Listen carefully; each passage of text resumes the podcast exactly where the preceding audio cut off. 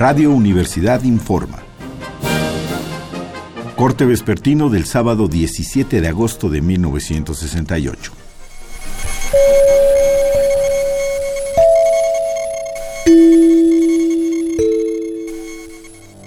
Buenas tardes. El día de hoy han seguido desarrollándose dos tramas paralelas en torno a la resolución del pliego petitorio estudiantil redactado por el Consejo Nacional de Huelga y respaldado por la coalición de maestros pro libertades democráticas. A lo largo de estos días, tanto el CNH como la coalición han manifestado en varias ocasiones su rechazo a la propuesta del regente, la cual fue dirigida al director del IPN, Guillermo Macié.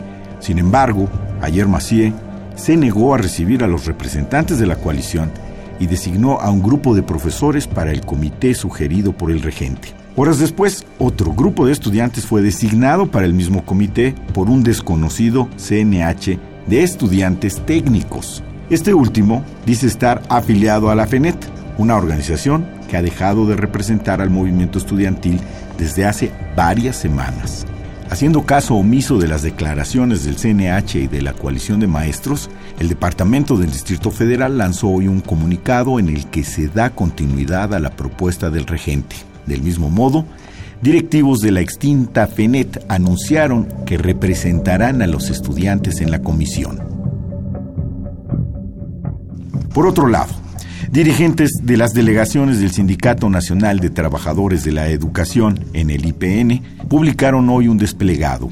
En este manifiestan que el profesorado organizado se solidariza con las actitudes reprobatorias que han asumido estudiantes y autoridades del instituto ante la agresión policiaca. Sin embargo, declaran que los únicos representantes genuinos de los profesores son ellos y advierten que cualquier otra declaración carece de validez.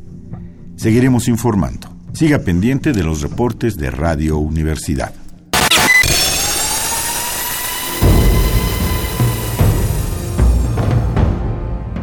M68. 50 años del movimiento estudiantil.